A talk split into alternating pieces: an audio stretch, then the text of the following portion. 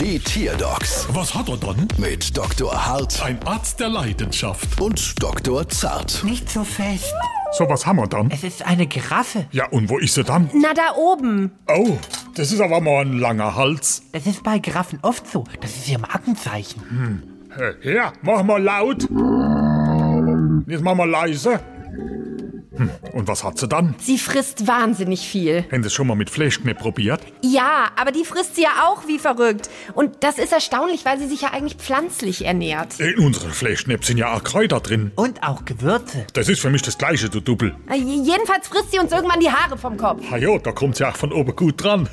Ich glaube ja, diese Giraffe hat das sogenannte Manager-Syndrom. Manager-Syndrom? Ja, die bekommt einfach den Hals nicht voll. ah, stimmt.